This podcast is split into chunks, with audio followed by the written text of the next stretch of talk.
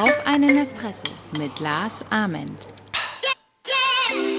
Herzlich willkommen. Mein Name ist Lars Ament. Du hörst meinen Podcast auf einen Espresso mit Lars Ament.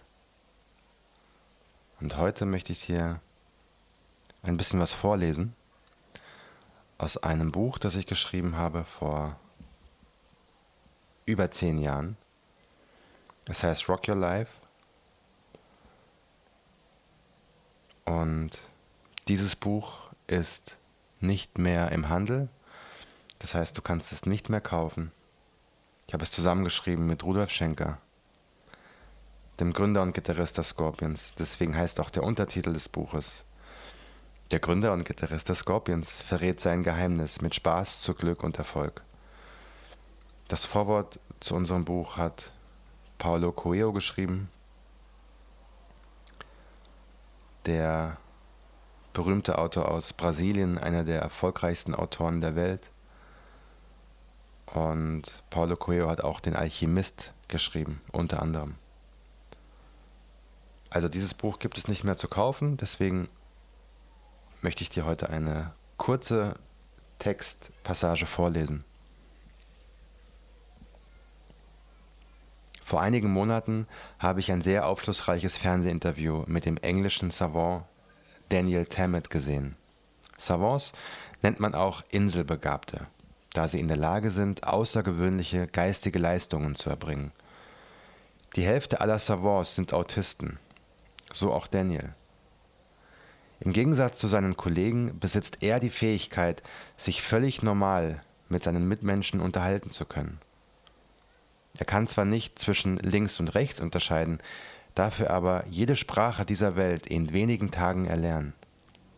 Er benötigt nur drei Tage, um fehlerfrei und in einem wunderbaren Deutsch mit dem Moderator diskutieren zu können. Auf die Frage, wie er das schaffe, sagte er, dass er wie ein Kind ganz spielerisch an jede Aufgabe herangehe, die vor ihm liege. Wenn er eine neue Sprache lernen wolle, würde er keine Vokabeln pauken, sondern auf den Klang und die Bilder achten, die die fremden Worte in ihm erzeugen. Um es auf den Punkt zu bringen, er macht genau das Gegenteil von dem, was wir alle in der Schule vorgelebt bekommen. Unser Schulsystem bezeichnete er, wie übrigens Paramahansa Yogananda auch, als dumm, da wir unseren Kindern absichtlich Stress zufügen und sie auf diese Weise und sie auf diese Weise nicht wissen, wie man den Prozess des Studierens mit einem positiven Gefühl verknüpft. Unsere angeborene Fähigkeit, aus der Intuition heraus zu lernen, würden, würde in unserem Schulsystem nicht gefördert, sondern sogar unterdrückt und dieser Meinung schließe ich mich vollständig an.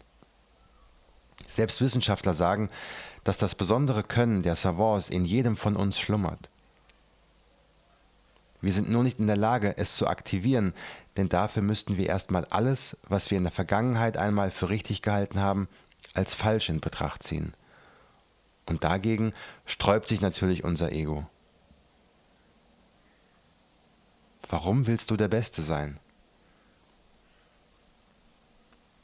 Unsere Schwerpunkte sind einfach nicht richtig gesetzt. Durch den Trugschluss, ständig der Beste, der Schönste, der Kreativste, der Schnellste sein zu müssen, werden die Bedürfnisse unserer Seele so weit ins Abseits geschoben, dass sie gar nicht die Möglichkeit bekommen, sich frei zu entfalten und ein Teil der Dreieinigkeit zu werden. Wir sehen ständig, hm, nicht wir sehen. Wir stehen ständig unter Stress und können selbst die angenehmen Momente unseres Lebens nicht mehr genießen, da in der Sekunde des Glücks schon wieder ein neues Problem im Nacken zwickt. Welcome to Crazy Land. Lass uns das Prinzip doch mal durchspielen.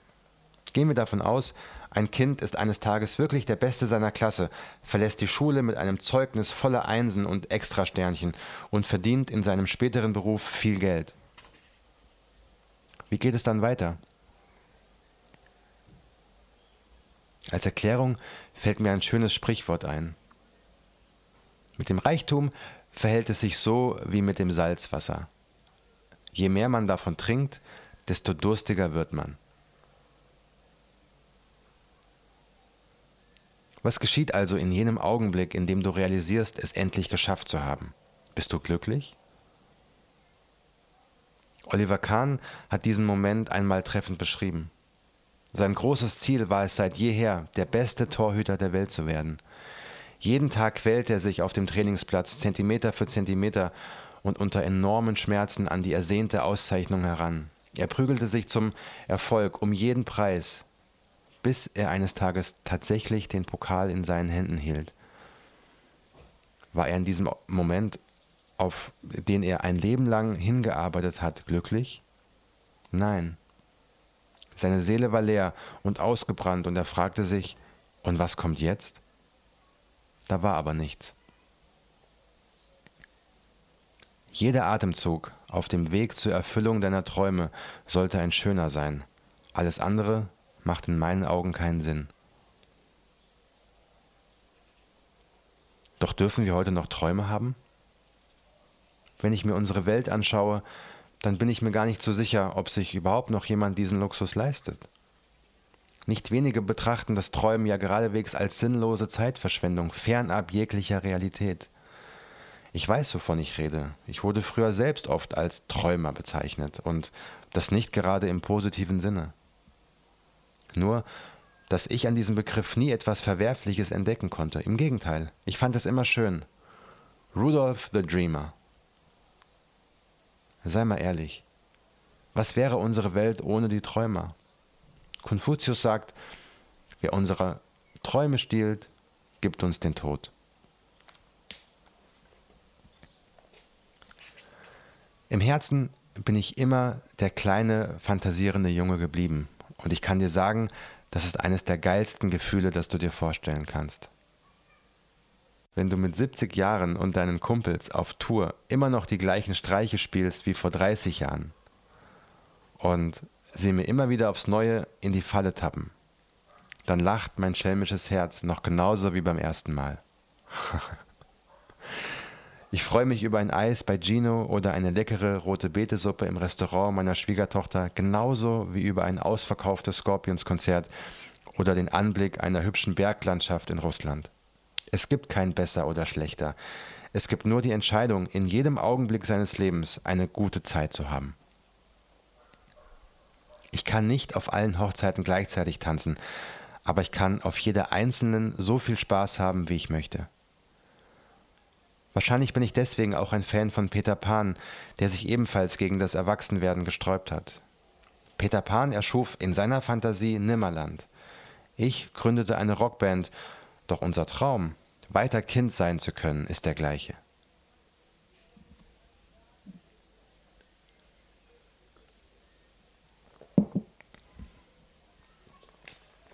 In unserer Gesellschaft kommt so etwas allerdings nicht gut an. Aber was ist so schlimm daran, das Kind in sich zu bewahren? Sieht man genauer hin, hat sich doch von dem Zeitpunkt, als wir alle noch Kinder waren, bis zum heutigen Tag gar nicht viel verändert. Damals spielten wir mit Fußbällen, Modelleisenbahnen und Barbiepuppen. Heute wird unser kompletter Alltag genauso von Spielzeug geprägt. Handys, MP3-Player, Laptops. Selbst die Autos sind zu fahrenden Entertainment-Centern mutiert. Machen wir uns nichts vor, wir leben in einem Zeitalter des Spielzeugs und mit Spielzeug darf man nicht ernsthaft umgehen, sondern spielerisch. Der Schalter sitzt in unseren Köpfen. Moment mal, wir sind jetzt erwachsen, wir haben Verantwortung und müssen Kontenance bewahren, reden wir uns ständig ein.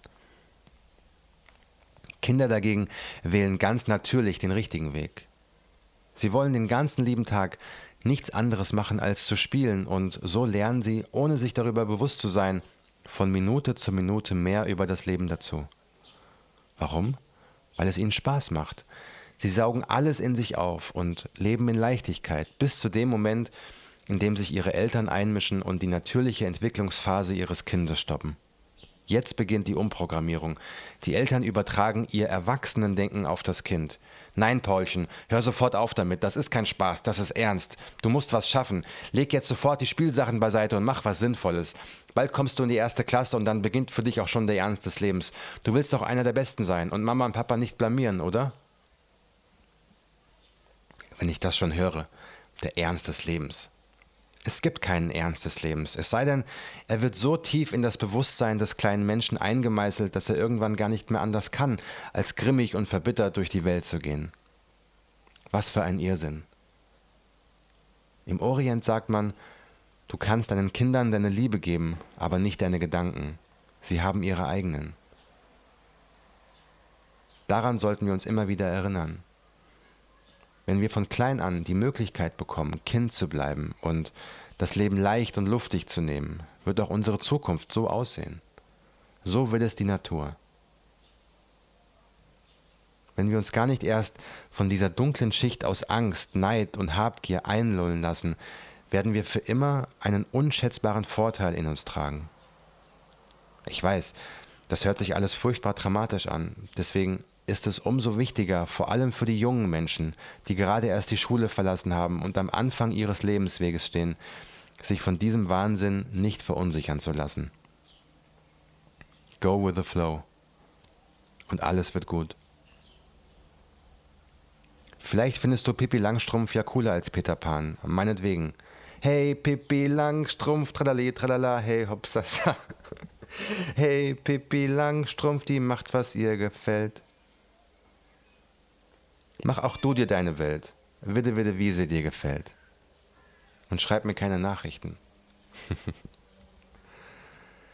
Jeder kann sich seine Villa Kunterbunt erschaffen. Bin ich gerade kindisch und wie? Trete Olle Rudolf gerade völlig am Rad? So viel steht fest. Und bricht dir deswegen jetzt ein Zacken aus der Krone? Nein. Also. Mein lieber Freund Paulo Coelho twitterte neulich, dass er für die kommenden Monate alle Interviewtermine abgesagt habe. Und als ich in der nächsten Zeile seine Begründung las, kippte ich vor Lachen fast vom Stuhl. I need to live my sacred folly.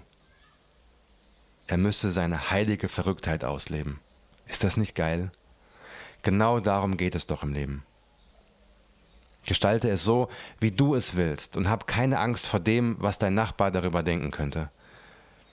Es ist dein Leben.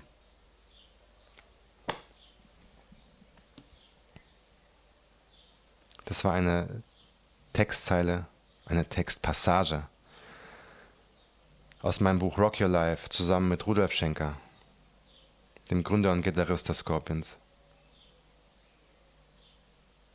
Dieses Buch gibt es nicht mehr zu kaufen.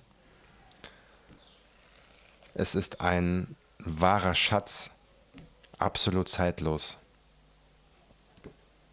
350 Seiten.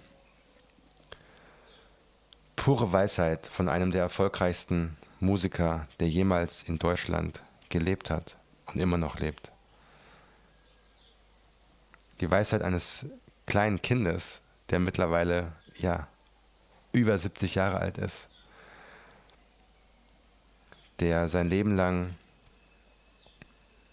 meditiert hat, Yoga gemacht hat, der einer der erfolgreichsten Rock'n'Roller wurde, aber immer mit einem spirituellen Ansatz. Und seine Gedanken, die ich vor zehn Jahren aufgeschrieben habe, sind aktueller denn je, zeitlos. Also wenn du dieses Buch irgendwo entdeckst auf einem Flohmarkt oder in irgendeiner in irgendeinem Buchladen, wo es vielleicht noch irgendwo in der Ecke steht. Kauf es dir. Es hat einen unschätzbaren Wert. Ich wünsche dir nur das Beste. One Love, One Dream and One Team. Dein Lars. Rockefeller, ja.